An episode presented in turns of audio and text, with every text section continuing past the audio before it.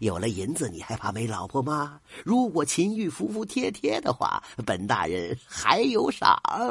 说着，让张松前面引路，他坐了一乘小轿，跟在后边。小轿来到了一座小院前，老皮一见门前放着一乘官轿，忙问：“哎，这这这不是不张扬吗？怎怎么会有官轿啊？”张松忙说。哦，这位老贤名气很大，不知是哪儿的老爷又来拜访乐师了。咱咱们从后院进吧。说着，把老皮引向了后院。老皮刚进院子，跨出轿门，就听到屋内传出了一个熟悉的声音。他侧耳一听，没错，是他的顶头上司差遣大人的声音。他知道这个差遣虽不是什么大官，但却是皇帝钦点的。自己虽有通天的本领，但头上的乌纱却握在这个差遣的手中啊！他怎么也会在此呢？既然遇上了克星，老皮怎么敢贸然进去啊？他猫下腰，示意张松别出声，躲在一边听了起来。只听那个差遣大人说：“老贤呐，今天我特地登门，只想好好听一听你的新曲，肯赏光吗？”没等老贤开口，他又说：“哎。”这个漂亮的姑娘是谁呀？此时是秦玉脆生生的声音：“拜见大人。”老贤忙做了介绍。那差遣哈哈大笑：“啊，他是你的学生，好呀，那就请你们师徒一起去演奏吧，让我一饱耳福吧。”外边的老批一听，暗暗叫苦啊！他知道差遣也是一个好色之徒。不一会儿，里边传出了悠扬悦耳的琴声。一曲终了，差遣大笑着说：“哎呀，老贤呀，你这位学生的技艺不在你之下呀！哈哈，我想把他带回家去，让我的家人也一饱耳福，可否啊？”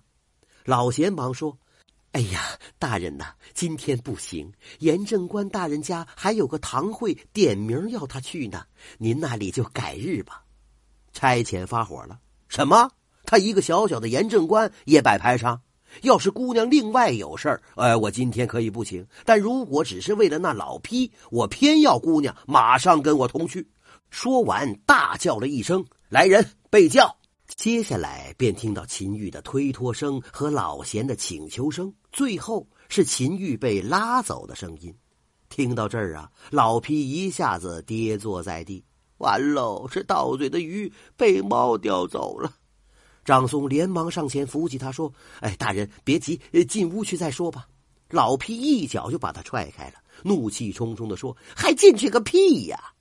张松又说：“那么等秦玉从差遣家回来，再再给您送去吧。”老皮呸了一声说：“嘿嘿，一只羊进了狼口，还有剩吗？”说完，把手一甩，悻悻的走了。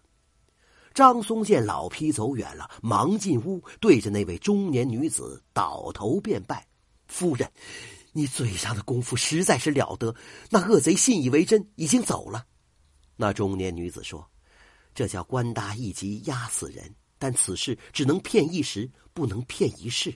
你们快走吧，秦玉与他的父母在钱塘江边等着你呢。”张松不敢迈步了，说：“恩人。”你你那我们走了，你当如何呀？那女子说：“我时常混迹官场，今日老批又没有见过我的面，不会有事的。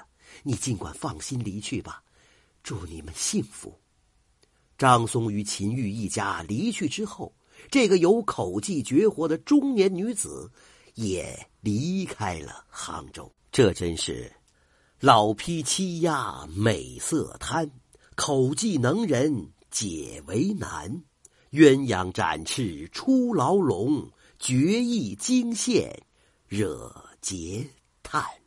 本故事由民间小故事会提供，我们用心讲好每一个故事给您听。